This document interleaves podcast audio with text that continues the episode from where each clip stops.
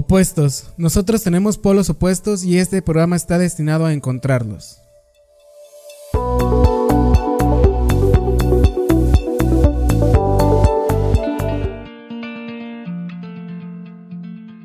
Bienvenidos y bienvenidas a Opuestos, el cual es un espacio donde indagaremos a través de las pasiones de las personas sin importar su profesión. Este espacio fue creado por mí, su servidor Adrián Bravo, en el cual el nombre opuesto se da porque no importa tu profesión, tu pasión puede ser totalmente opuesta. Bienvenidos sean a este nuestro segundo episodio. Muchísimas gracias por escucharnos. Tercer, cuarto, quinto. Ya llevamos, es el tercer episodio. eh, mi editor me acaba de, hacer una aclaración. Es el tercer episodio. Muchas gracias por estar aquí. Eh, el invitado del día de hoy es Rodrigo Méndez. Muchísimas gracias por, por, por estar aquí. Hola y nada, pues primero que nada, gracias a ti por invitarme. La verdad es que me da mucho gusto que tengas un podcast. Como tú sabes, a mí me gustan mucho los podcasts. Sí. Y el hecho de que un amigo tenga uno y, y que me invite es como un sueño. Sí, muchísimas gracias. muchísimas gracias por venir. A Rodrigo lo conozco desde hace bastantes ya... Como 10 años. Como 10 años de, desde la prepa. Es una persona que, que conozco desde hace mucho y lo admiro en algunos puntos, porque en otros no, no es cierto. Nada, claro que sí. De, y justamente nos viene a hablar sobre, sobre él. Muchas gracias por venir a este espacio a, a comunicarnos quién eres, qué haces y qué te gusta. Eh, tengo una pregunta para ti. Uh -huh, no dime. sé si me gustaría decírtela para que podamos iniciar. Sí, claro. Eh, te pregunto, ¿quién eres? Uy, este, empezamos fuerte. Demasiado fuerte, es, la, es una gran pregunta. Sí, mira, fíjate que siempre que me pregunto eso, me preguntan eso, me recuerda a una situación de la secundaria. Ah, muy bien, muy bien. Cuando yo tenía una clase que era como educación estatal, una cosa así, que era uh -huh. como la, el sustituto de cívica y ética. Okay. Y en el libro de actividades venía esa pregunta, ¿no? ¿Quién eres? Y nosotros lo llenábamos y se le decíamos a la maestra. Y, el clásico juego de ¿quién eres? No, pues soy un estudiante de secundaria. No, pues te sí. pregunté quién eres, no, ¿qué hacías? No, pues soy Rodrigo. No, pues te pregunté quién eres, no, ¿cómo te llamas? Así, ¿no? Sí, sí, y pues al final lo replicó a todos la maestra. Y bueno, maestra, entonces, mm. este, pues usted quién es? Guau. ¿Qué? sí, maestra, pues usted quién es. Eh, pues ella sabía que lo, lo, que le dijéramos le íbamos a aplicar la misma de. De no, pues le dijimos quién es, no a qué se dedica, le dijimos quién es, no a qué estudió.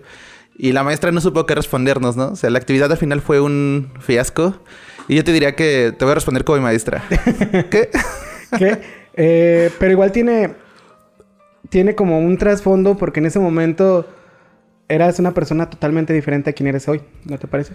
Sí, pues han pasado ya algunos años. Y pues aparte fueron años de formación muy fuertes, ¿no? Y uh -huh. no diría que ahora ya estoy como totalmente formado y creado la persona que soy. Pero pues sí, este ha sido diferente. Sí. Eh, platicas un poco que, que, fueron momentos muy fuertes. Fue una. Quiero suponer que creciste de una manera pues dura. ¿Nos podrías platicar un poco sobre, sobre eso? Sí, pues tal vez no dura, uh -huh. pero sí este emocionante, por decirlo de alguna manera, ¿no? Ok. Eh, específicamente bajo el contexto de la secundaria, para mí fueron años de mucho descubrimiento. Porque en la primaria yo era como un niño muy tranquilo, todo uh -huh. estaba muy en paz y no aburrido, pero eh, tranquilo, ¿no? Y después de la secundaria fue como abrir un mundo muy nuevo para mí. Descubrí muchas cosas que para mí hoy me constituyen, como por ejemplo la música, uh -huh. el gusto por las ciencias, el gusto por eh, cierta literatura. Uh -huh. Como que en esos tiempos de secundaria, de los 12, 13 a los 15 años, descubrí muchas cosas que se quedaron para, para conmigo el resto de para mi vida. Siempre algo que me, me, llama la atención, hablaste la música, que fue el primer tema que tocaste. ¿A quién admirabas en ese entonces? Y este me da pena. Pero yo a los 13 años eh, yo tenía tres bandas favoritas uh -huh. y eran Queen, Muy bien. Los Héroes del Silencio y los Guns N' Roses. Ah, gran, grandes bandas. Estabas en tu apogeo de conocer música. Y... Sí, era hasta cierto punto algo muy adolescente, pero creo que algo que fue un buen parteaguas para a partir de ahí conocer y, y, y investigar más de música. O sea, eh, la música fue algo importante para ti en ese momento y lo sigue siendo, diga, al día de hoy. Sí, muchísimo, muchísimo. Este, me di cuenta, bueno, te platico, ¿no? Este, claro, claro, por favor. Yo conocí música, pero por audios y canciones nada más. Yo uh -huh. cuando estaba en la primaria, que fue cuando yo conocí, me llegaron por casualidades discos de los Guns N' Roses y demás. Eh, discos piratas, que no tenían sus fotos, ¿no? claro. Eh, pues yo, me, yo los escuchaba y me gustaba mucho la música. Y alguna vez adquirí unos DVDs de, de varias bandas, por ejemplo Led Zeppelin y demás. Y para mí fue increíble cuando vi, este, por ejemplo, me acuerdo mucho cuando vi a Led Zeppelin, ¿no? Jimmy Page sin camisa, tocando la guitarra, todos con su pelo largo, sus pantalones apretados, eh, medio femeninos, medio retadores todo el tiempo, llenos de símbolos raros y todo. Y dije, no manches, eso es ser músico de rock. Para mí fue sorprendente, no solo por, porque dije, ay, se ven geniales, ¿no? Como que había toda una estética y toda una idea detrás de su performance artístico que a mí me llegó y se me clavó así como inmediatamente dijiste, esto quiero llegar a ser algún día o, esto es lo que realmente me gusta. Sí, la verdad es que sí. Ahí fue como un... Wow, descubrí un camino que realmente quiero caminar. Ok, y, y también hablabas sobre otra pasión tuya que era en ese momento la literatura. Ajá. Creo que nace porque, bueno, de niño mm, yo me formé leyendo los libros de Julio Verne, que pues son muy buenos y y me gustaban mucho y hasta hoy en día como lo, recuerdo con muchos clásicos. Pero un parte de aguas fue Demian, de Hermann Hesse. Hasta hoy en día yo diría que Hermann Hesse está en mi top 3 de toda la vida de escritores. Wow. Y cuando leí Demian, porque aparte Demian es una novela que le llaman formativa, ¿no? Algo muy alemán de los periodos entre, entre guerra. Sí, sí, sí. Que precisamente son novelas que tratan estas evoluciones espirituales, sentimentales y psicológicas cuando uno deja de ser niño para comenzar a hacer su transición hacia la vida adulta. Ok, y era como el, paso de, de, la pubertad a, más, más adelante. Eh, ¿Qué te gustaba de, ese libro, Demian?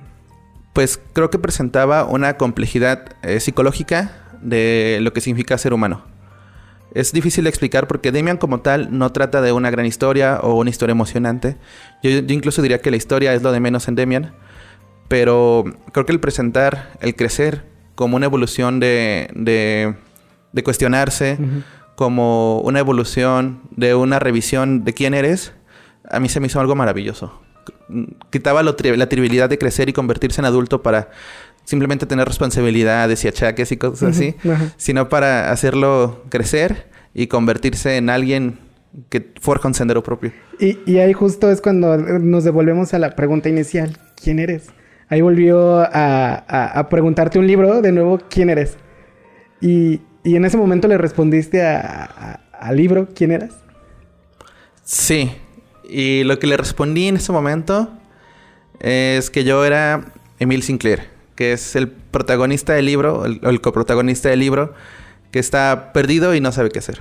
Muy bien, no había un camino que seguir, no había... Sí, no, no había una brecha clara que se abriera entre el campo.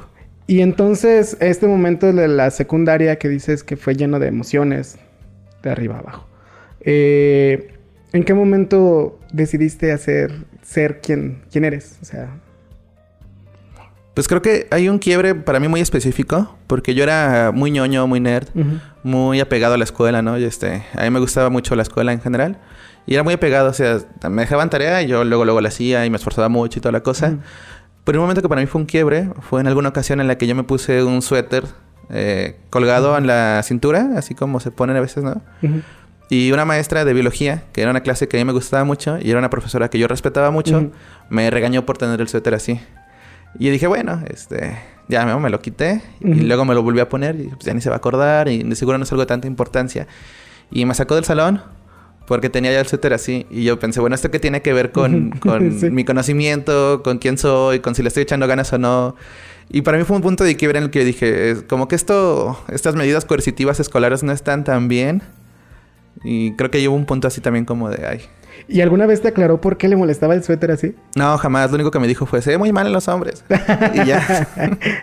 Justo hablabas de la feminidad y, y llegar a en este punto donde un suéter representaba eso, pues quiero, suponer que hizo un choque contigo. De alguna manera, eh, creo que también representó romper paradigmas con los que uno muchas veces crece de niño, sobre todo yo diría de nuestras épocas, ¿no? Tal vez ahora los niños crecen ya con ideas un poco diferentes y en mi punto de vista mejores, pero pues yo sí crecí tanto en la escuela diciéndome, esto es de niños y esto es de niñas, esto es para niños y esto es para niñas. Y para mí era como, bueno, ¿por qué, no? ¿Quién dice? Sí. Este, ¿Por qué tengo que estar de acuerdo con eso? O sea, si tú lo dices está bien, pero si yo no estoy de acuerdo, ¿por qué tengo que seguirte? Y, por ejemplo, para mí eso del suéter fue como, ¿qué? ¿Por qué? ¿Quién dice que se llaman los hombres? O sea, solo porque a la maestra le parece ya, tengo que aceptarlo yo también. Y, y como señalas, fue un parteaguas de, de tu vida. Porque una cosa tan simple como un suéter Sí, fue un parteaguas para decidir como para dónde ir, vaya. Sí, fue un momento en el que yo dije, ya no voy a hacer caso de ese tipo de cosas. y voy a hacer lo que me plazca a mí. Tal vez no tan extremo de, ay, ya sí quiero... No, no. Pero sí un... Voy a comenzar a decir, estas ideas no me agradan. Prefiero hacer esto y estoy totalmente seguro de que estoy convencido de que esto es lo que quiero y de que esto está bien. Y allá voy, ¿no? Y pues me tengo las consecuencias que eso me traiga. Y eh, señalas hacer lo que te plazca. ¿Qué hiciste después de eso? Pues me salí, como me dijo. Y pues yo, aparte, para ese tiempo se supone que yo era el jefe de grupo. Uy, de la, autoridad, grupo. la autoridad del grupo. Sí, y no, pues yo lo que hice fue decirles, ya no quiero ser jefe de grupo. De plano. Puede que sea así como una cosa muy banal y muy trivial, pero en ese momento representaba una autoridad el jefe de grupo de la Sí, secundaria, sí, sí. ¿no? Eh, Y fue tu golpe de decir, no quiero esto, no quiero pertenecer a esto. Sí, para, exacto, fue un no quiero pertenecer a esto, no estoy de acuerdo con estas cosas, este, saben que yo me alejo, aquí está su puesto de jefe de grupo. Y, y dejaste el puesto y, y empezaste a concentrarte más en, en ti, quiero suponer. sí, de hecho a partir de ahí no es que dejara de echarle ganas a la escuela, No. Pero la verdad es que me comenzaba a interesarme más en otras cosas. Tal vez a veces tenía que estudiar para un examen y yo decía, bueno, si voy a estudiar seis horas, estudio dos y luego escucho música y luego me pongo a hacer otras cosas que me interesan más que, que un examen que realmente no me interesa, por ejemplo, ¿no? Ujú. Y de ahí fue donde ya empezaste a, a ser tú. Sí, poco a poco. No fue como tan momentáneo porque no, no es fácil, pues. no, no, no. Pero sí. Eh, y todo esto sucedió en la secundaria, Sí, comenzó ahí. Comenzó, en, Comenzó ese- ahí. en esa época. en esa época. Y cuando cambiaste a la prepa, ¿qué cambió? Pues es que en la prepa, pues en la prepa en la que ambos estuvimos, era algo muy, muy libre, ¿no? Tú como sabes, había mucha libertad, Sí, había mucho... sí, así que a mí me encantó estar en la prepa porque para mí significó, o sea, una cosa tan, para mí trivial como tener el cabello largo, que no se podía en la secundaria y sí se podía en la prepa, era para mí un sinónimo de libertad, un sinónimo de... No, no vamos a calificar ni tomar en cuenta cómo te ves, por ejemplo, ¿no? Sino pues un rendimiento académico o un interés escolar que no tiene nada que ver con cómo te vistas, ni con cómo te expreses o, o cómo, cómo te veas, por ejemplo. Ajá. Puedo preguntar, eh, ¿qué significaba para ti ser libre?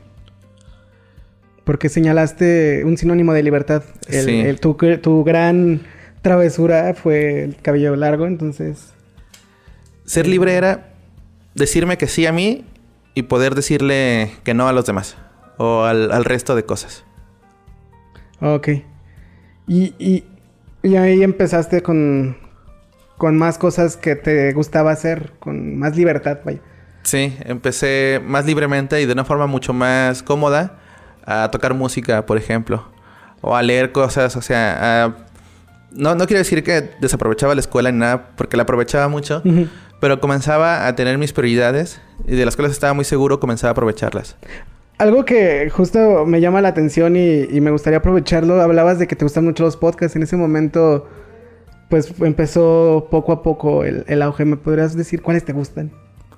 Pues mi favorito de todos los tiempos es En caso de que el mundo se desintegre. Ajá. Eh, pues dicen por ahí que es el primer podcast, ¿no? Eh, hoy sí. Cumple, este año cumplió 22, 23 años de podcast, me parece, Ujú. 22. Y para mí representó mucho porque aparte, bueno, es, es una historia muy, muy larga, ¿no? Ujú. Pero a partir de ese podcast se, se ha creado una comunidad, he conocido a muchas personas y es un podcast que de alguna manera va muy antisistema. Está muy este, fuera de muchas reglas y de muchas normas. Y creo que, por ejemplo, algo que a mí me atrapó mucho fue no solo la nostalgia de la radio, sino que hubiera personas que yo no conocía, pero en el fondo estuvieran comunicando lo mismo que yo sentía en el mundo. O sea, era tu lugar libre, tu lugar donde podías ser tú sin importar nada. Sí, más o menos. Y, y, y ¿a dónde te ha llevado su comunidad de un podcast tan, tan único? Porque sí lo he escuchado, es un, Sí. un gran podcast. Pues ellos tienen una cortinilla que a mí me gusta mucho. Este, tal vez no me identifico al 100%, pero creo que dice mucho de, de quien se clava en el podcast, en ese podcast y luego, luego lo escucha. Eh, no recuerdo muy bien cómo va, pero el caso es como mm, Felipe Ramón Ramírez era una persona normal, hasta que un día escuchó en caso de que el mundo se desintegre. A partir de ahí usa camisas hawaianas y dice que es el heredero de Elvis Presley. Creo que me ha llevado entonces a aceptar una cierta, no excentricidad, pero sí una singularidad. Aceptarla, abrazarla y transmitirla a través de otros y conocer a otras personas que han pasado por ese mismo proceso, porque aparte es, genial porque han pasado por el proceso a, través de escuchar un podcast. Y, ahí, y, entonces te sentiste libre en la comunidad, de nuevo repitiendo un poco esto. ¿Y qué para ti, qué ha representado tener un espacio donde puedes escuchar lo que realmente quieres escuchar? Y hasta pues llevas, más mandado anécdotas, si no mal recuerdo. Sí, yo he escrito al, podcast y me han leído y conozco personalmente a muchas personas del podcast y a los conductores también. Ah, muy bien. Sí, eh, pues mm, es difícil, ¿no? Porque si alguien no lo escucha y no lo conoce, es muy difícil transmitir las ideas que, que transmite en caso. Pero, pues para poner un ejemplo de algo que me ha llevado, es que... Por favor definir como el sentimiento es, difícil, pero creo que a través de una anécdota se puede más o menos entender. En alguna ocasión yo iba a comprar un chip para un teléfono celular en el centro. Y ya, pues ya estaba viviendo, ¿no? Y estaba mucha gente insistiendo y con sus carteles. Y yo no quería como un vendedor que me quisiera convencer de un plan y nada de eso. Así que yo busqué al más tranquilo, al que se llama respetuoso. y llegué y le, oye, un chip, sí, ya vamos, te lo pongo, no sé qué. Estábamos ahí eh, haciendo el trámite. Cuando él ve mi celular para ver si ya tenía señal y ve que tenía la aplicación de En Caso, me dice, ay, ¿a poco eres un desintegrado? Sí, pues tú también, sí. Ay, nos abrazábamos. Créeme que el cambio trató, el, trato cambió de ser como, sí, caballero, dígame, señor, este es el cliente, ¿no? El vendedor, no sé qué, a un trato como de, ay, eres mi hermano, nos abrazamos. ¿Cómo te llamas tú? No, pues, ay, sí te conozco, vas a ir a la posada, vas a hacer otro. Ah, y desde ahí, cada vez que nos vemos, nos vemos poco, pero cada vez que nos vemos es un sentimiento muy como de hermandad, de acompañamiento, de entendimiento hablas de, una hermandad. Eh, ¿Algunas personas cercanas a ti lo escuchan o cómo ha afectado tus amistades este, este podcast, vaya? Sí, lo escuchan personas cercanas. Eh, por ejemplo, a mí el podcast me lo presentó mi hermano. Y él hasta la fecha sigue siendo desintegrado, que es como el, mote que, se, que nos ponemos los que escuchamos el podcast y nos decimos parte de la comunidad. Y también ahí me tocó desintegrar, que es presentarles el podcast a otros amigos, ¿no? Este, un amigo muy querido que es el Bucla. hasta la fecha también ha escrito y hemos, o sea, nosotros hemos ido a viajes para conocer a gente del podcast. A Morelia, a Guadalajara, a ah, otros lugares así. Así que pues ha sido muy chido porque eh, le presentas a un amigo algo y encuentran una misma magia, un mismo punto alrededor de ese algo. Y a partir de ahí, pues hemos vivido ese tipo de cosas, de ir a viajar para conocer gente. Qué bonito. Está muy padre porque hablas de la palabra una hermandad. Eh, me gustaría tocar, regresando un poco a tu familia, eh, dices que tu hermano te lo presentó. ¿En qué momento crees que eso los unió, el, el podcast? Sí, mi hermano y yo nos llevamos como ocho años de diferencia.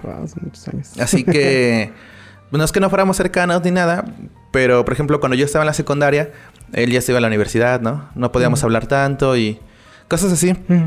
No es que fuéramos desunidos, pero no éramos tan, tan cercanos.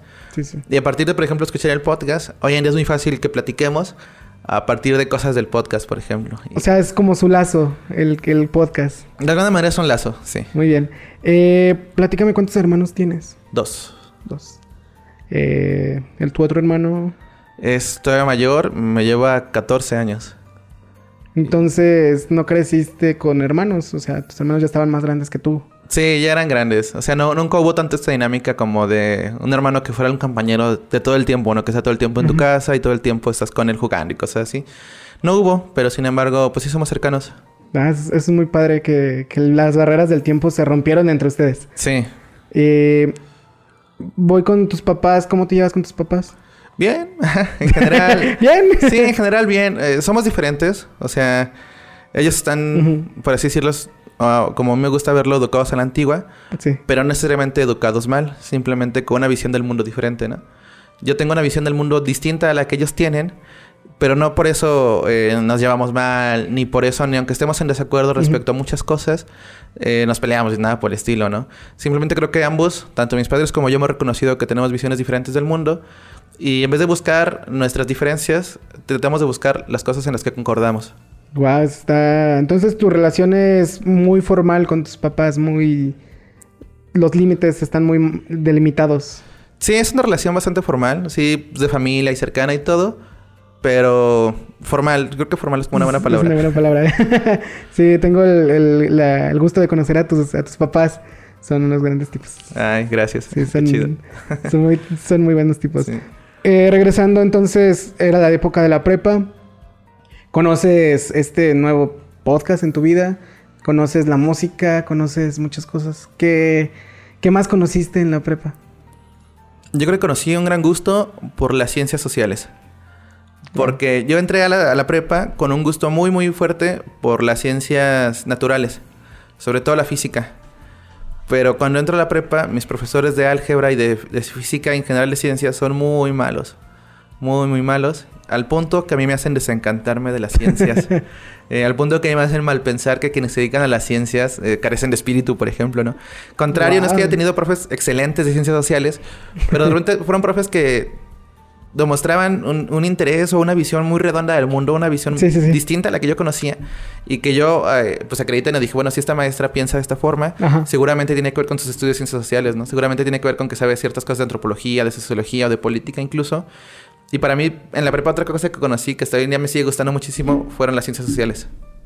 Las ciencias sociales. Entonces, algo que me da mucha curiosidad es, terminaste estudiando física, no algo en ciencias sociales. Sí. es como un opuesto, justamente lo que buscamos en este, en este podcast. Te fuiste a un opuesto totalmente contrario. Y se pone más opuesto después. Y se pone aún más opuesto. Eso me, me da mucha, mucho gusto. Eh, platícame... Entonces te fuiste a, la, a, las ciencias sociales. Las ciencias sociales eran... ¿Estudiaste en tu área fue ciencias sociales? sí, la, mi área en la prepa es ciencias sociales. Ajá. Porque yo salgo de la prepa desencantadísimo de las ciencias naturales, pero con un interés muy profundo en la política, en la, antropo en la antropología sobre todo. Yo tenía mucho interés en la antropología, uh -huh. gracias a un profesor eh, muy específico. Y salgo de la preparatoria y decido estudiar cultura y arte. Ah, sí, sí. Pero un poco porque yo no sabía muy bien qué estudiar. Yo, o sea, yo, yo, a los 18 años no me sentía ni mínimamente listo para decir que quería estudiar. Uh -huh. Porque aparte, para esos tiempos, pues yo pensaba que la carrera te definía mucho, ¿no? Hoy en sí, día ya sí, sé sí. que no. Pero cuando yo tenía 18 años sí pensaba así como, ah, ya voy a elegir qué voy a hacer el resto de mi vida. Tiene, es muy importante. y sin embargo, el momento de tomarla fue así como, ah, yo me inscribí a Cultura y Arte al, al examen. La, la, ficha la saqué el último día, como una hora antes de que cerraran la, la convocatoria. Porque no me decidía. Uh -huh. La saco y yo digo, bueno, a lo mejor ni voy a pasar, ¿no? Este, no sé qué voy a hacer, sí, pero no voy a pasar. Paso. Y a veces, como ese sentimiento interno, como sí. de, ay, me aventé y sí sucedió, ¿no? Como, ahora qué hago. como, nunca, wow, llegué, nunca quería sí, llegar tan sí lejos. Sí. Entonces entro a Cultura y Arte, pero a mí me vendieron, porque me vendieron la carrera, como una visión, por así llamarla, muy general y holística del arte y de uh -huh. la cultura. Sin embargo, cuando yo entro a la escuela, todos los profesores, menos uno, uh -huh. repetían a cada rato, esto no es para que sean artistas, esto es para que sean gestores culturales. ¿Tú buscabas ser artista? Sí, yo buscaba saber de arte. Uh -huh. Y por ejemplo, yo tenía una, una, una, materia de música que a mí me gustaba muchísimo, donde yo me llevaba muy bien con el profesor. Uh -huh. Y de repente el profesor nos decía, bueno, es que sí vamos a ver de música, pero vamos a ver de música no para que ustedes aprendan sobre música, mm. para que si ustedes están gestionando un teatro, sepan qué suena mejor, un mariachi, o, o, si les conviene más poner una orquesta, o si les conviene más llevar unos troqueros. Y decía, no manches, yo no quiero estudiar música o historia de la música para gestionar un teatro, ¿no? No es que sea malo, pero no era lo que yo buscaba. Así que abandono la carrera el primer semestre. No duraste nada. No, no duré nada. De planos llegaste, dijiste esto no me gusta y te. Sí, no es para mí. No es que fuera mal la carrera para nada. De hecho, tengo muy buenas amistades desde que estudié Cultura y Arte ese semestre que conservo hoy en día y que les va muy bien, hacen cosas fantásticas, pero no era para mí. ¿Y qué hiciste después? Pues entré a una crisis. entré a una crisis donde dije, ¿qué hago? ¿No? Eh, tenía mil ideas y ninguna al mismo tiempo mil cosas que eran muy, fantasi muy fantasiosas y muy soñadoras, uh -huh. pero que al mismo tiempo me daba miedo realizar. ¿Cuál era la, la más grande idea que tenías? Eh, irme eh, a viajar, de buenas a primeras, así como así.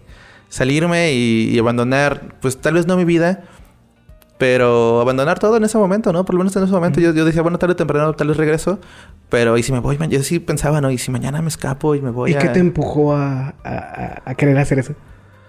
Un poco el hastío. El hastío de no saber qué hacer. No saber qué hacer. Sí. El perderte, el no. Sí, en general, este, el no encontrar un camino. Dije, bueno, ¿qué tal que en el camino encuentro el camino, no? Pero sin embargo, eso no pasó. Por eso que te comento que eh, tenía un poco de miedo de ciertas ideas, de, tal vez un poco radicalizadas, ¿no? Uh -huh. Lo que hago entonces en esa crisis fue ir a un curso de teatro. Muy bien. Y fue un curso de teatro por... No sabría decirte bien qué me impulsó. Solo... Simplemente dije, tengo ganas de ir a un curso de teatro. y, y yo- aparte yo me imaginaba el curso de teatro muy diferente a como realmente fue. Yo imaginaba que iba a ser como, ay, bueno, bueno, chavos, vamos a enseñarles a llorar. Y vamos a enseñarles... Muy cuadrado, o sea. Sí, ¿no? O sea, como... Y así se tiene que actuar y se tienen que parar así, luego tienen que moverse acá y luego la obra y no sé qué. Y nada, yo voy al curso de teatro y el primer día que llego, la primera dinámica que hacemos es pónganse en un círculo, Ajá. mírense a los ojos y elijan a alguien, díganle su nombre, salúdenlo y cambian de lugar. Y todas las dinámicas Wow. eran así. Y después se van a poner en un círculo y se van a robar la mirada. Y luego van a hacer no sé qué. Y se van a, y van a brincar y van a fingir esto y van a... Y decía, oye, ¿en qué momento nos van a enseñar a, ¿Qué es el a teatro? reírte falsamente? ¿no? ¿En qué momento voy a empezar a llorar? Sí, yo, yo, yo decía, bueno, seguramente sirve para algo esto, pero yo no entendía bien para qué, ¿no? Porque aparte nunca me explicaron, eh, vamos a hacer esto porque esta es la finalidad. Simplemente era, esta va a ser la dinámica y comenzamos, ¿no? Y para mí era algo muy, muy, muy extraño, pero increíblemente muy satisfactorio. De una forma no racionalizada, me estaba descubriendo a mí mismo y estaba haciendo mucha introspección y mucha revisión de quién era, de qué sentía y qué significaba para mí ser quien era y mis circunstancias. Y ahí cambió tu pregunta otra vez con la que empezamos. ¿Quién eras? Ya eras una persona totalmente diferente a, al Rodrigo secundaria, al Rodrigo prepa, al Rodrigo un semestre de cultura y arte. Sí. Y encontraste un poco, un, un poco un- tu lugar en ese momento, que fue- era el teatro. Sí, en ese momento a mí me encantó muchísimo el teatro. Me enamoré completamente de, de hacer teatro. A pesar de que era un taller de unas cuantas horas a la semana, para mí fue algo increíble. Mi momento más feliz de la semana eran las horas que yo pasaba en el taller de teatro. ¿Y qué te hacía feliz del teatro? Pues yo creo que era tener la oportunidad de darle una rienda suelta a mis sentimientos. La oportunidad de expresarme y de reconocer eh, una corporalidad, reconocer una complejidad humana y a través de, de ese reconocimiento expresar cosas, expresar ideas y expresar sentimientos. Porque aparte es como un arte muy llena, ¿no? O sea, utilizas tu voz, utilizas todo tu cuerpo, utilizas muchas cosas, ¿no? Música, escenografía, un guion, o sea, es como algo muy, muy, muy, muy lleno donde se condensan muchas cosas y muchas ideas y muchas personas para transmitir algo. Utilizas todo, todo lo que está a tus manos, Sí, prácticamente todo. Prácticamente Es un arte muy integral el teatro. Y justo en ese momento, ¿qué pasó contigo después de que encontraste un lugar donde podrías ser tú? Pues encuentro el teatro. Mm, eh, voy a los talleres, voy un año a un taller de teatro y entonces tomo la decisión de que sí quiero estudiar y que quiero hacer algo. Para esos mismos tiempos me encontré un libro de lógica en mi casa y me encontré con algo que llamaban tabla de la verdad. Y es un método lógico muy básico y muy antiguo, pero supuestamente sirve para definir si una frase es verdadera o, o es falsa a través de ciertas etiquetas y a través de cierto método. A mí algo que me pareció que me voló la cabeza, ¿no? Porque había una cosa, bueno, hay una cosa que se llama tautología, que es una frase o una aseveración que haces siempre es verdadera sin importar las circunstancias. Y yo dije, oh, entonces me estás diciendo que hay un método lógico para saber si algo es verdad bajo cualquier circunstancia. A mí me atrapa eso del libro y yo Sí. comienzo a leer el libro. El libro comienza con eso y evoluciona con sistemas computacionales, evoluciona con matemáticas y liga de una manera sorprendente la matemática con la lógica y con el orden del pensar. Y a mí eso me fascina. Sí. Me reencuentro entonces con mi gusto de las ciencias naturales que había enterrado de hace Que ya lo años. habías enterrado por completo. Y sí, y yo digo, ¿y si me doy una oportunidad? Y entonces me cae a mis manos el libro de un pálido punto azul de Carl Sagan, que Muy para bien. mí es una persona que admiro y siempre voy a admirar muchísimo. Y bueno, ese libro habla de astronomía, habla de cosmología, habla de física, pero de una manera muy poética, Sí. muy romántica y muy humana. Finaliza acerca de este soliloquio muy famoso de que vivimos en un pálido punto azul, ¿no? Una mota de polvo flotando en, en la inmensidad del espacio. Y todo lo bueno y malo que tenemos está en el planeta Tierra. ¿Qué te gustaba de Carl Sagan? ¿Qué El- te inspiró? esa manera poética en la que veía las cosas no separaba la física de, de la poesía, por ejemplo. Em, veía, encontraba y buscaba la belleza de la naturaleza a, a través del sistema epis- epistemológico de la física. Muy bien. Y Muy entonces leo un pálido punto azul, leo estos libros de lógica. Sí. y digo, ¿y si estudio física? Totalmente contrario a, a quien en un lapso de tu vida fuiste. Sí, Un opuesto totalmente. un opuesto. Pero un opuesto que, que ya medio se encontraba con alguien que ya había sido antes, ¿no? Sí. Que al final eh, lo fuiste forjando poco a poco. Sí, es, yo creo que era eso. Yo creo que aunque no todo el tiempo tuviera en vista, por ejemplo, la física, siempre de alguna manera alimentaba el deseo por conocer la naturaleza, que es lo que la física hace. Deseo por encontrar la naturaleza. Muy bien. Fíjate, no tenía esa percepción yo de la física. Sí, bueno, a mí me gusta mucho porque, por ejemplo, un experimento dice, este... Ay, se fue su nombre. Es un escritor argentino que es doctor en física. Eh, bueno, se fue su nombre. Pero él dice, ¿no? Hacer un experimento es como hacerle una pregunta a la naturaleza. Y a mí se me hace una idea hermosa esa. Y la física, a final de cuentas, lo que pretende es desentrañar los velos de la naturaleza, conocerlos. Y yo creo que es una manera muy bonita de estar en contacto con la naturaleza. Tal vez de una forma medio abstracta, a través de ecuaciones y cosas así. Pero la satisfacción que uno tiene cuando realiza una hipótesis y realiza un experimento y entonces conoce algo y puede formular una ley física es increíble. Entonces eras una persona sumamente humanista en una carrera totalmente, podríamos decir, no decirlo cuadrado, pero muy de números, vaya. Sí. Este, es difícil porque, bueno, yo entré a física con esta idea de buscar la belleza, ¿no?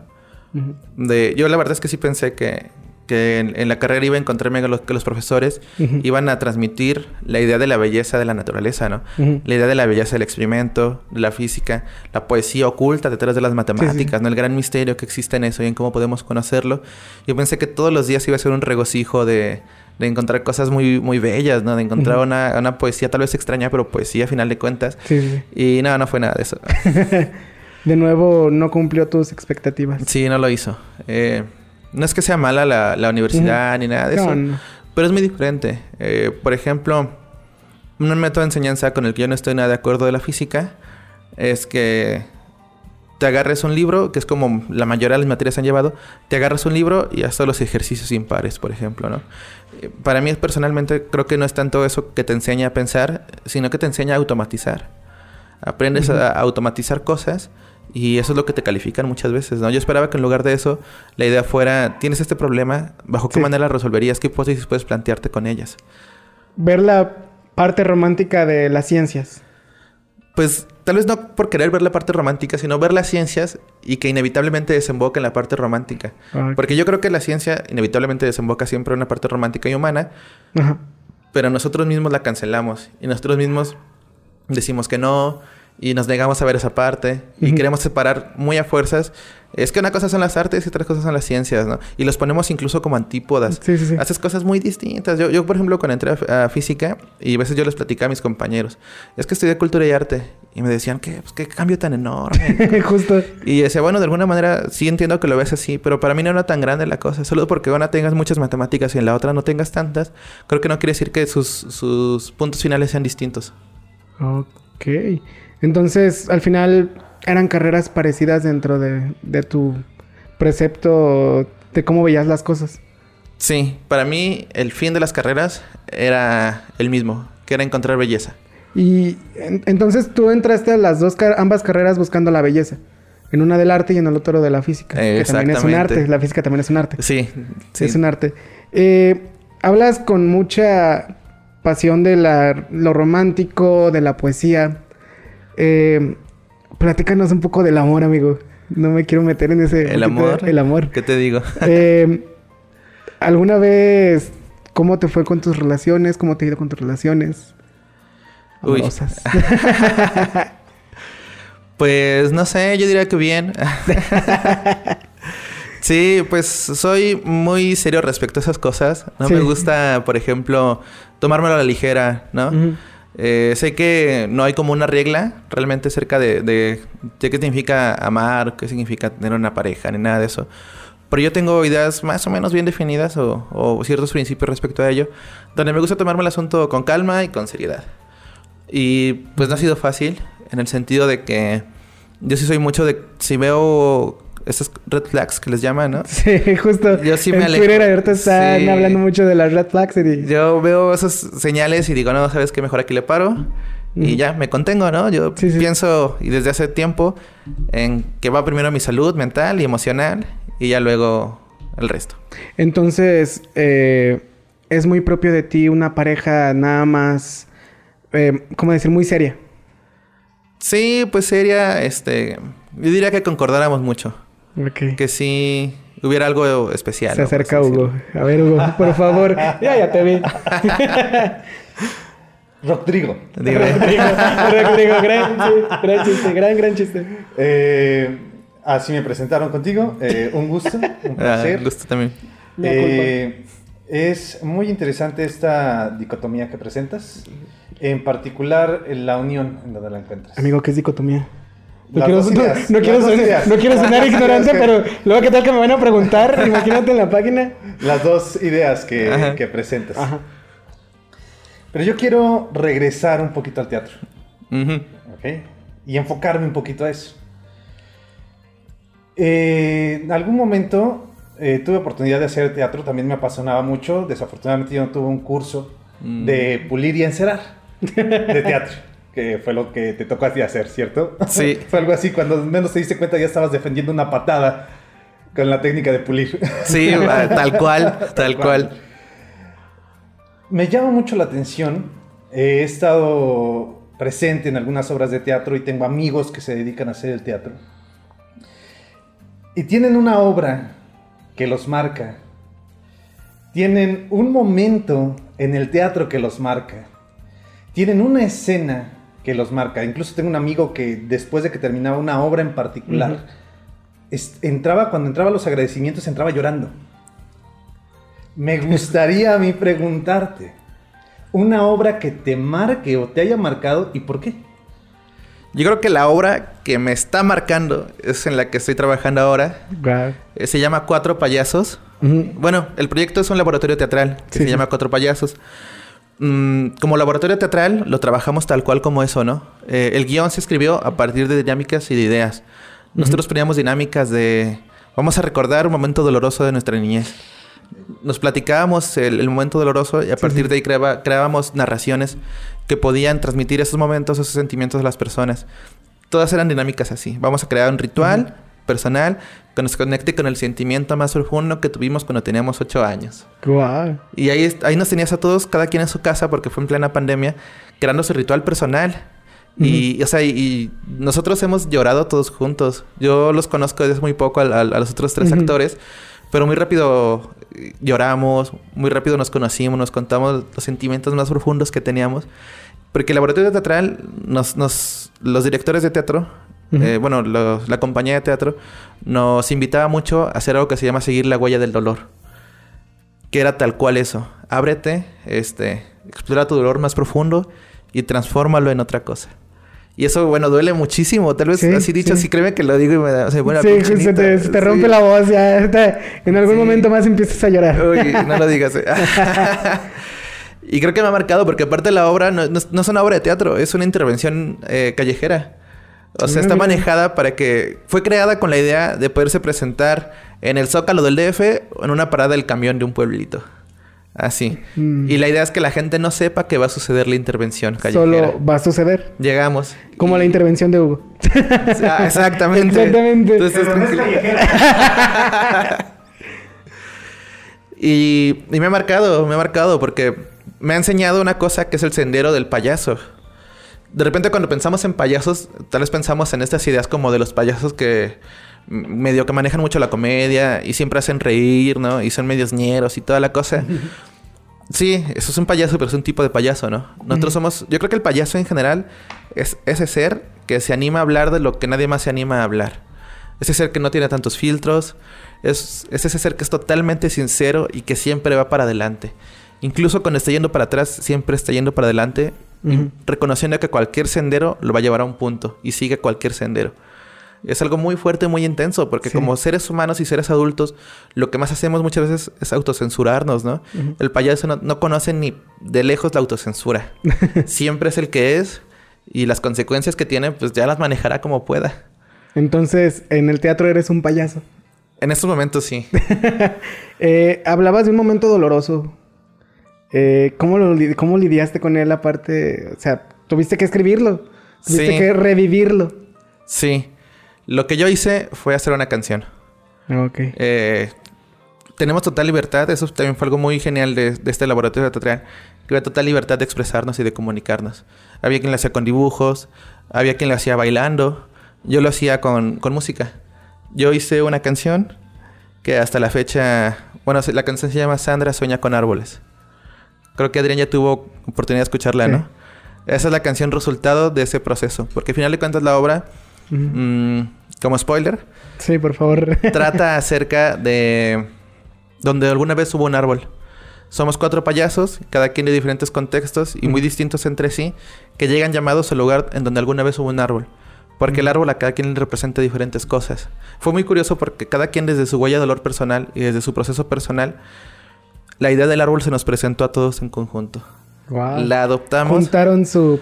Sí, fue, fue muy extraño porque un día que nos, nos- nos encontramos virtualmente para hablar acerca de nuestros rituales y, y nuestro proceso, en todos, en todos el co- común denominador eran los árboles o era un árbol. Entonces íbamos a adoptar la idea de qué significa un árbol y qué significa que lo corten o que ya no esté y que el mundo cada vez tenga menos árboles. Sí, sí, sí. Es algo muy, muy profundo, ¿no? Porque lo primero que tal vez puedes pensar es en el calentamiento global o cosas así. Sí, que el, el ambiente. Pero es que no sé si han tenido la oportunidad de ver un árbol en su calle, en su calle, por ejemplo, y que después cortan el árbol. Hay una ausencia muy profunda ahí. Sí. Porque no solo muere un pedazo de sombra o, o una fuente de oxígeno, No, no. muere una casa de aves, muere una casa de abejas, por ejemplo, o de ardillas incluso, ¿no? Y yo lo expresé entonces a través de las canciones y ese fue el resultado. Sandra sueña con árboles. Sandra sueña con árboles. Entonces, podemos conocerte más a ti a través de esa canción. Sí, pueden conocer. Bueno, es un poco una metáfora también, porque Sandra Sí. Sueña con Árboles trata acerca de una orangután que vivía en Argentina, a la que tenían en cautiverio y toda su vida había estado en cautiverio. Sin embargo, Sandra estaba muy, muy triste, ¿no? Estaba muy deprimida Y le llevaban orangutanes y un montón de cosas y nada la animaba porque estaba en cautiverio Sí. y tenía mucho estrés y mucho todo. Y una serie de activistas argentinos comenzaban a luchar por Sandra jurídicamente, buscando que se reconociera como la primera persona no humana y como tal con derechos, ¿no? Sí. Y un derecho básico de las personas es la libertad. Entonces fue toda una batalla legal, fue cubierta por muchos medios, hizo mucha polémica porque había quien decía, ¿no? ¿Cómo que persona no humana? No tiene Sí, sentido. sí, Y había quien decía, completamente sí, los animales también tienen derechos y todo. Al final se logró que se reconociera a Sandra como una persona no humana y se le movió un santuario para orangutanes en Estados Unidos, que es un lugar enorme y muy bonito donde convive con más orangutanes y ya no viven en un Ajá. cautiverio como, como era vivir en un zoológico. Cuando Ajá. yo leo la historia, lo conecto mucho con mis anhelos personales de libertad. Libertad. Con mis anhelos personales de sentirme que extraño un mundo natural que no he conocido. Porque todo el tiempo nací bajo un cautiverio. Sí. Todo el tiempo ba- nací bajo y fui criado bajo ciertas ideas que quisieron moldearme para cierto lado donde yo sabía que no era, ¿no? Como un orangután en cautiverio, como un animal que está en jaula.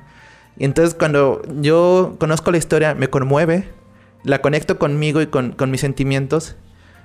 Y pienso, ¿no? Sandra sueña con árboles, yo soñaba con árboles también. Tú soñabas con árboles. La libertad de, de, de vivir.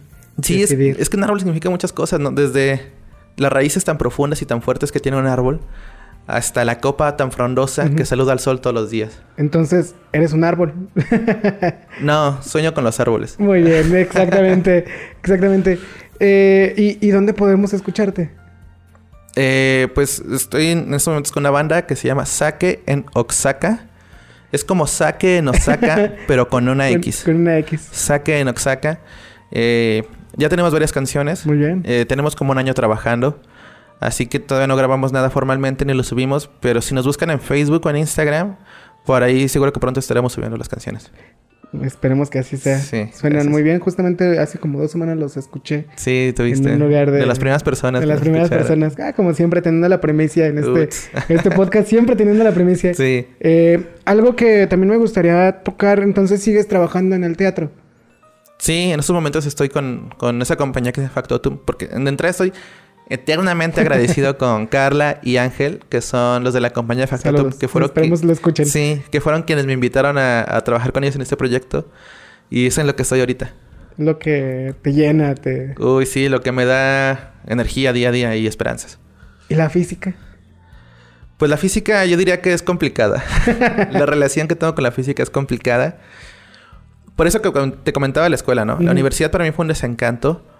Porque aparte, sí que se sentía mucho, al menos donde yo estudié, o donde estoy estudiando, acabando ya, Ujú. eh, este deseo más fuerte por pasar que por aprender. Mm, Yo creo que una, una gran desventaja que se tiene con ser investigador en México es el Sistema Nacional de Investigadores, donde parte del ser investigador es ser profesor de universidad. Entonces, más o menos el 70% de profesores que yo tengo son investigadores y naturalmente están más preocupados por sus investigaciones que por dar clases. Y luego, luego se nota cuando un profesor ni siquiera quiere dar clases. Yo he escuchado comentarios por ahí de profesores que se quejan de que les dieron dos grupos cuando ellos querían uno. Sí, y sí. te dicen, nota que no quieren dar clases. Y bueno, pues claro, tal vez ellos estudiaron para ser investigadores y lo que les gusta es, es investigar y publicar. Porque aparte ni siquiera lo están haciendo bajo sus términos, tal vez, ¿no? El Pero sistema. ah, ajá. yo también creo que a veces, eh, y hablo por, por mí, por opuestos, que tal vez hay gente que le puede gustar este estilo de vida. Sí, Sí. Sí, sí hay gente que le puede gustar, pero a lo que voy es que el sistema de alguna manera te jala a hacer cierta investigación de cierta manera. Por ejemplo, yo escucho profesores que me comentan que quieren hacer investigaciones de experimentos o teorías que tal vez les llevaría uno o dos años, pero no pueden porque ellos están obligados a hacer unos tres artículos por año, dependiendo del sistema o del nivel en el que estén. Y eso los limita mucho, los limita eso, los limita el dinero, el tiempo que les dan. Así que, pues es, es difícil, ¿no? Es difícil la situación. Y yo entiendo completamente cuando profesores están cansados de dar clases, por ejemplo, Ujú. porque tal vez están viviendo bajo una manera que ellos no se imaginaban que era la física tampoco, ¿no? No, no me quejo de los profesores. No, no. En lugar de eso, prefiero ser empático con ellos y buscar un entendimiento. Pero en general, un poco que la experiencia universitaria o académica de la física fue desencantadora, Ujú. pero no la física como tal. Ujú. Yo, y eso es lo que hasta hace poco aprendí, Sí, sí. separar la física de la universidad de física o de la carrera de física. De la física sigo y estoy enamorado, y de la carrera estoy un poco decepcionado. Eh, ¿Ya la terminaste? No, es en junio. Ya En estoy en las últimas. ¿Y piensas seguir siendo un físico?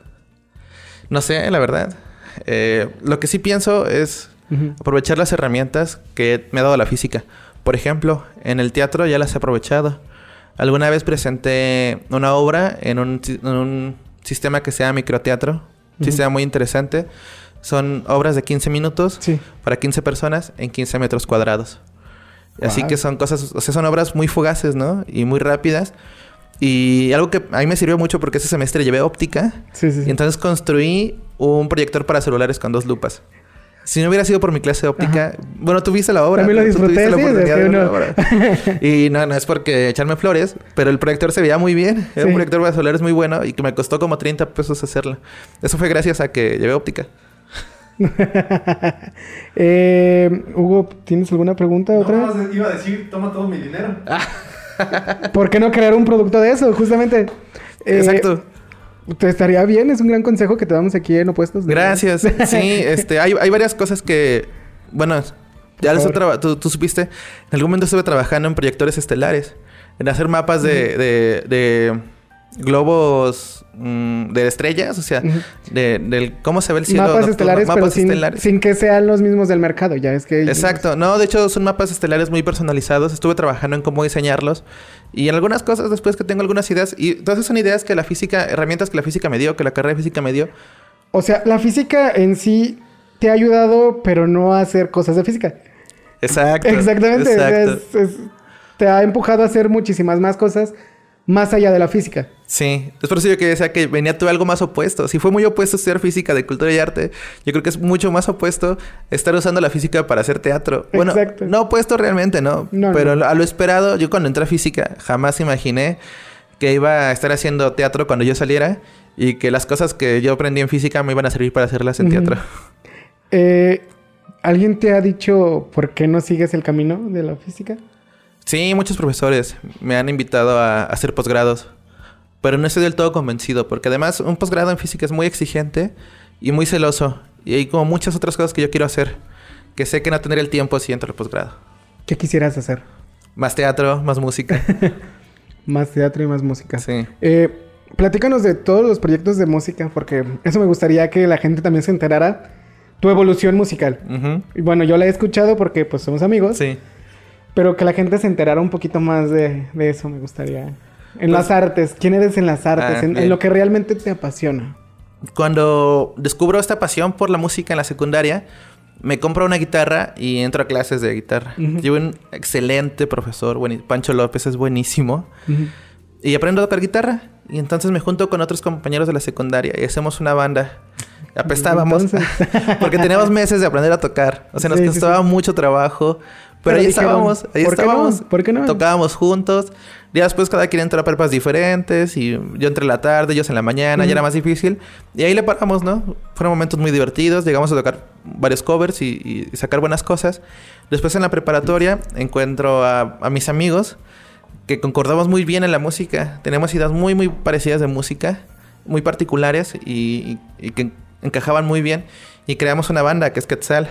Quetzal. Creamos. Quetzal. Y bueno, Quetzal era una banda un poco rara, porque diría que no estaba madura, no acaba de madurar. Ujú. Era una banda en constante transición, en constante evolución. Y al final, eh, Quetzal pues se deshace por porque no, no encontrábamos, no, no, no encontrábamos un punto al que llegar. Deshacemos la banda y a partir de ahí voy a varios proyectos, pero ninguno me encuentro. De repente es muy difícil porque a mí no me gusta mucho tocar covers. No. Y muchas bandas son de covers, ¿no? O Sí, comienzan sí, con sí. covers y cosas así. Y mira algo que no me agrada mucho. O yo mm, este, tenía ciertas ideas acerca de cómo era la música que yo quería hacer y de repente alguien venía con ideas distintas. O sea, créeme que para mí algo como... Es que soy bien mamón. para mí algo como... El nombre de la banda va a ser en inglés y las canciones van a ser en inglés. Era así como, oye, pues ¿por qué, no? Este... No estamos buscando ser unos cool boys nada más. Que son cools y la música no importa, pero somos bien cool porque nos llevamos Atomic Fire of the Heart de the Galaxy, ¿no? En vez de decir el corazón atómico de la galaxia y no sé qué. ¿Entiendes? No? Sí.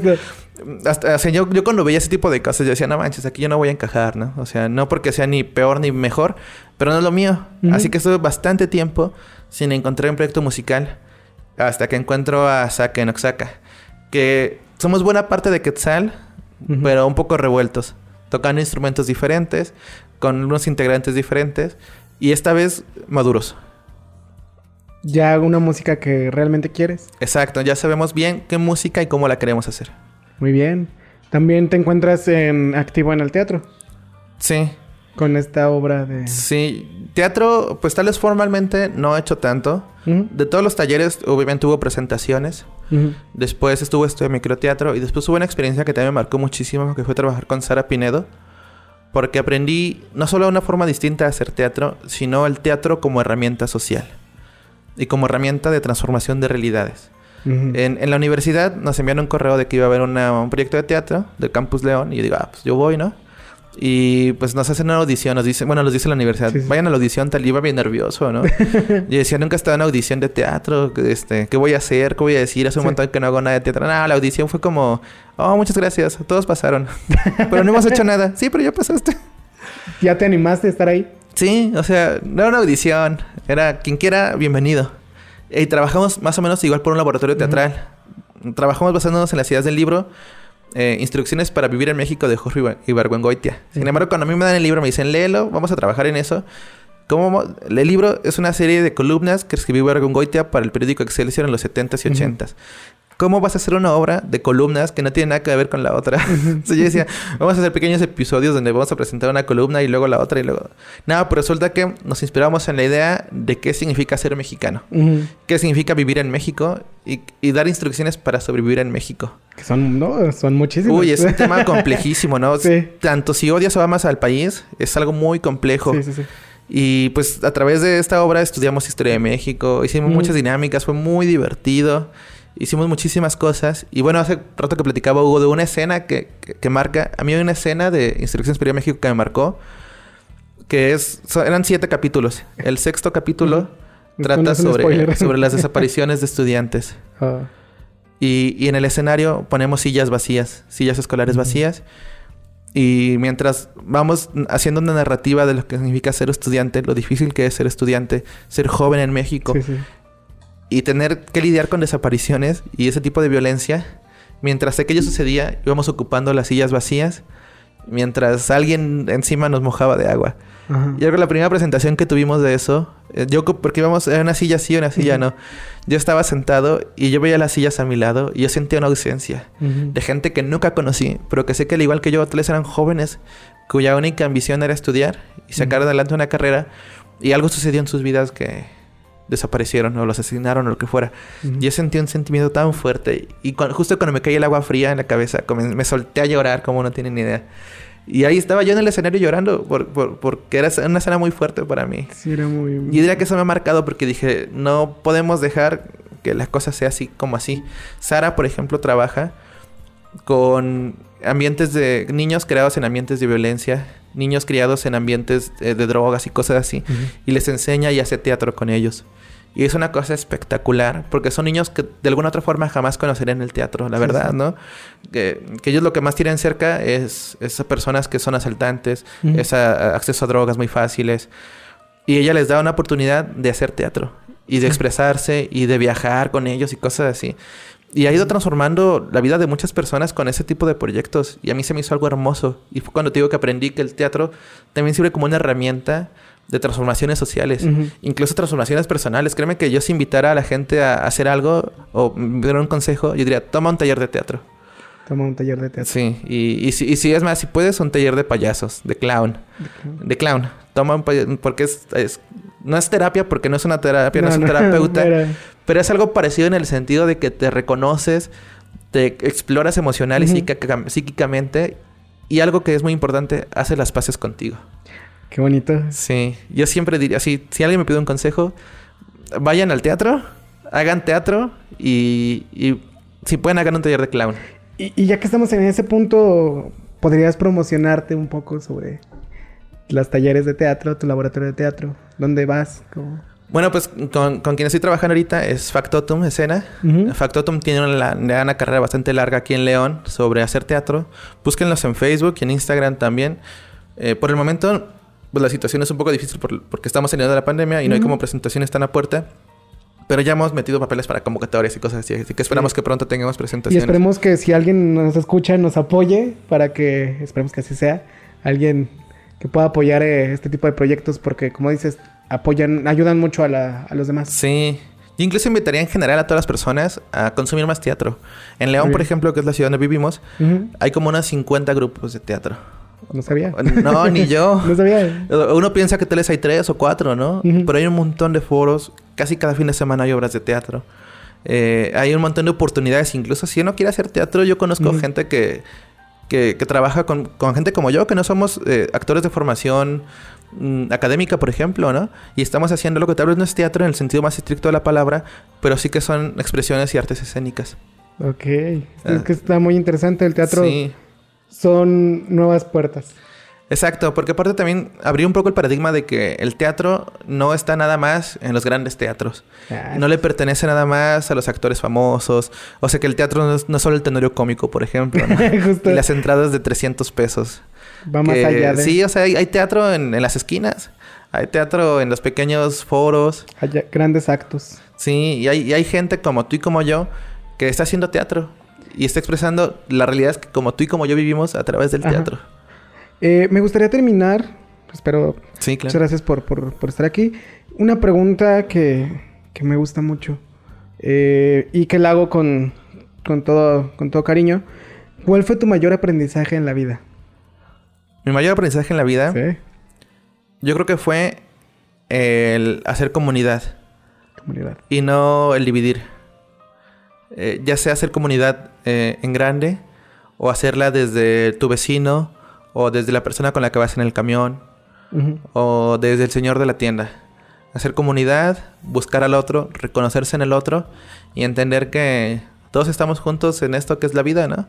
Y lo mejor que podemos hacer es tratarnos con cariño, con simpatía y con ternura, llevárnosla chido y pasárnosla bien.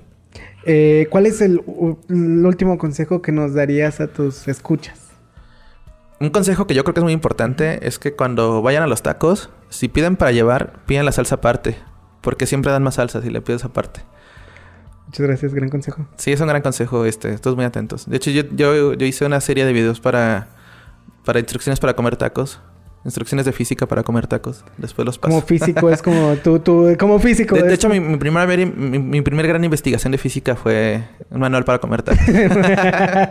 Muchísimas gracias Ah, por ese gran consejo. Muchas gracias. Nada. Eh, pues nada, muchas gracias por estar aquí en, en este programa llamado Opuestos. Gran hombre. Ah, gracias a ti. Lo he disfrutado muchísimo. Muchísimas gracias. Eh, les recuerdo, estamos en diferentes espacios. YouTube, Spotify, Apple, Apple Music. Apple Music. Eh, y gracias por seguirnos escuchando, por seguir por seguir escuchando a nuestros invitados que tienen muchas cosas que platicarnos. Y recuerden que nosotros tenemos opuestos. No, les discúlpenme. Nosotros tenemos polos opuestos y este programa está destinado a encontrarlos. Muchísimas gracias por escucharnos.